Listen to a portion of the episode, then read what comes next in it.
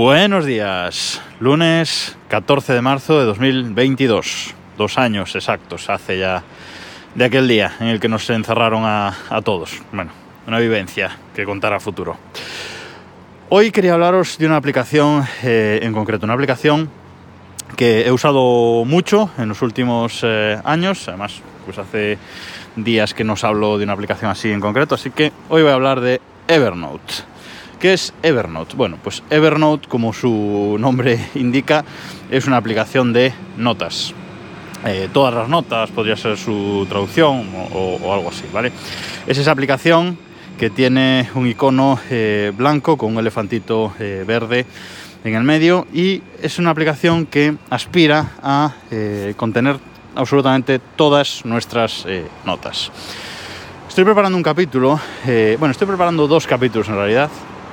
Uno sobre cómo me informo yo eh, en Internet y otro sobre, eh, al hilo de este, sobre cómo guardo mi información. Bueno, pues Evernote es una aplicación que es muy importante en este, en este apartado de guardar eh, información. Evernote, como digo, es una aplicación que quiere eh, tener todas nuestras eh, notas recopiladas, todo lo que nosotros escribimos, todo lo que se nos viene a la cabeza, pero a mí me gusta mucho porque, eh, además de eso, nos permite capturar un montón de cosas. Capturar páginas web, capturar documentos PDF, documentos Word, capturar un montón de cosas y que queden metidas como información, como base de datos en la aplicación. Si no uso, si no he cambiado de, aplicación de, de, notas durante mucho tiempo, es precisamente por eso, por el web clipper que tiene Evernote, que es bastante bueno. Eh, esto del web clipper es una extensión que se instala en el navegador, en el navegador que usemos, y cuando vemos una página web le damos y lo que hace es capturar la página web. Podemos capturar solo el, el enlace o lo que hace también es capturar lo que es el texto, o sea, el contenido de la página web, por si la página web, pues en el, perdonad, pues en el futuro eh, pues cae o deja de estar disponible, lo que sea, nosotros ya la tenemos capturada como una nota, como texto, digamos, texto de imágenes en nuestro eh, Evernote. Y eso está muy bien, eso me ha valido mucho, pues eso, para tener mi base de datos de información, de cosas interesantes que me voy encontrando, pues eh, yo qué sé, un tutorial, una información concreta, tal, todo lo voy capturando y lo voy metiendo ahí.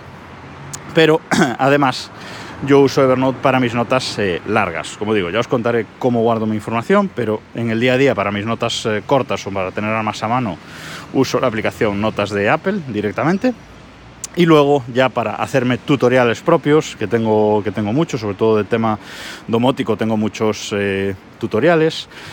Eh, hechos por mí, eh, bastante largos y, y, de otras cosas mmm, bueno, tutoriales para procesos que hago yo en mi día a día, procesos informáticos o lo que sea, que quiero tenerlos bien apuntados por si no los hago en tres meses y cuando quiero volver a hacerlos no me acuerdo exactamente cómo los hacía, pues ahí también lo guardo y ya os digo, es una aplicación... perdonad, pero estoy un poco tocadillo, ¿eh? Bueno, pues es una aplicación que uso eh, para eso, para guardar mi información y para eh, mis notas largas, tutoriales que me hago yo, etcétera. ¿Qué pasa con Evernote? Pues Evernote es una aplicación mmm, muy guay, una aplicación eh, gratuita, totalmente eh, gratuita, que podías utilizar eh, pues prácticamente para todo sin pagar. Siempre tuvo un plan de pago, pero la podías utilizar prácticamente para todo sin eh, pagar. Tuvo una época que estuvo bastante abandonada por parte de los desarrolladores, pero eh, últimamente, en el último año, año y medio así, pues como que han vuelto a darle fuerza, han vuelto eh, sobre ella. Pero parece que el negocio no acaba de funcionar de todo y han puesto una serie de eh, limitaciones. Os voy a leer lo que ofrece el plan gratuito de Evernote, que como digo es totalmente suficiente para el 90% de la gente que vaya a usar Evernote. Entonces, el plan gratuito nos ofrece sincronizar hasta dos dispositivos. Y esto es lo que a mí más me ha jodido, porque yo utilizo Evernote en el iPhone, sobre todo para consulta, y en el iPad para consulta, y luego en el Mac lo uso eh, pues para, eh, digamos, más escribir y capturar, como digo.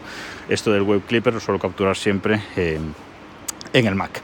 Entonces yo necesito por lo menos tres dispositivos, aunque en el iPad no es donde más lo uso, pero mm, necesito tres dispositivos. Aquí con esto ya me joden bastante. 60 megas de cargas mensuales, es decir, eh, todo lo que está en Evernote, que esto a lo mejor no lo he contado, todo lo que está en Evernote, en Evernote, en Evernote se sincroniza con la nube, con, la nube eh, de Evernote, se sincroniza todas las notas que, que ahí tengan. Creo que usan iCloud por detrás, ¿vale? Pero la cuestión es que se sincronizan las notas sin que nosotros tengamos que hacer nada. Con nuestra cuenta de... No, con iCloud no. Es, es, es directamente contra los servidores de Evernote. Ahora os contaré por qué pues se sincronizan eh, todas las notas. Entonces, esos 60 megas mensuales es lo que podemos cargar, digamos, a la nube de Evernote eh, de forma mensual. Que, insisto, puede ser suficiente porque aquí, como mucho, pues son imágenes, texto, etcétera. A no ser que metamos un archivo grande, un PDF grande, algo así, entonces se nos quedaría corto. Tamaño máximo de notas, 25 megas, eso es lo que puedo ocupar una nota. De nuevo, eh, suele llegar, pero si metemos un PDF grande, pues a lo mejor tampoco, tampoco nos vale. ¿Qué pasa si metemos un PDF grande que supere estos 25 megas y tenemos el plan gratuito? Pues no se va a sincronizar, lo vamos a tener en la aplicación, por ejemplo, del Mac, si lo metemos en el Mac, pero no se nos va a sincronizar, no lo vamos a ver en el iPhone ni en ningún eh, lado. Y bueno, luego tiene más historias que ahora que os contaré, pero bueno, nos permite capturar páginas web, eso, adjuntar archivos, etcétera.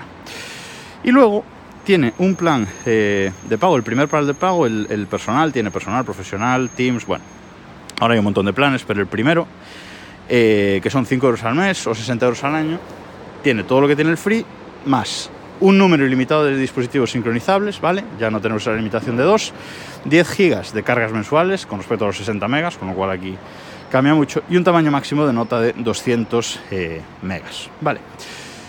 Pero ¿qué pasa con Evernote? Evernote, como digo, los últimos años le han dado caña y ha pasado de ser una aplicación de notas a ser un batiburrillo de un montón de cosas que no entiendo para qué están. Y por ejemplo, en el plan este personal, pues nos dice, personaliza inicio y accede a widgets adicionales, conecta la cuenta principal de Google Calendar, añade fechas de entrega, recordatorios y notificaciones a tus tareas, gestiona tus tareas en un solo lugar. Es decir, la han querido convertir en una aplicación también de tareas, una aplicación GTD, si, si queréis.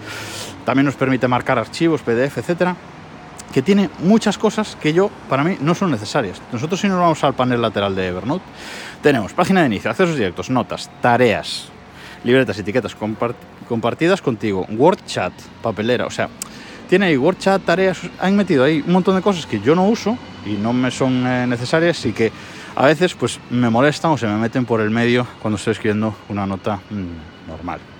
Bueno, yo en Evernote he pensado muchas veces en el último año en cambiar de aplicación de notas, pero me da mucha pereza migrar todas las notas que tengo ahí. Entre notas mías personales, a lo mejor notas mías personales, tutoriales, etcétera, escritos son unos 200, una cosa así. Notas realmente importantes, pero en total en Evernote tengo 2500 notas de capturas que he hecho web, etcétera, que luego voy ahí y busco y tengo toda la información que siempre necesito. Entonces, bueno, pues he pensado en otras alternativas que hay, que me podéis eh, aconsejar y dar consejo de otras cosas que uséis vosotros, pero me da mucha pereza migrar todo esto a otro lado y migrar sobre todo que no encuentro un sitio que me dé garantías a futuro. Por lo tanto, sigo con Evernote. Además, como cargo archivos de más de 25 megas y como necesito más de 60 megas, eh, 60 megas eh, al mes de subida, pues estoy pagando el plan personal, ese primer plan personal. Con la cuenta de estudiante de la, de la USAL, de la Universidad de Salamanca, eh, creo que pago 36 euros al año por esta cuenta personal, o sea que me queda casi la mitad de los 60 que sería sin cuenta de, de estudiantes, pero la verdad es que esos 36 euros me duelen un poquito en el, en el alma eh, y me interesaría no pagar nada por esta aplicación de, eh, de notas, que no es mucho, pero tengo una relación de amor-odio con, con, Evernote, ya os digo. Tengo todo ahí, eh, me resulta útil, la aplicación de iOS funciona bien, la aplicación del Mac tarda un huevo y medio en abrirse, o sea, incluso en el M1 todas las aplicaciones se abren rápido, pero la de Evernote, por lo que sea, tarda muchísimo en abrir y eso me toca las pelotas, es una aplicación súper lenta.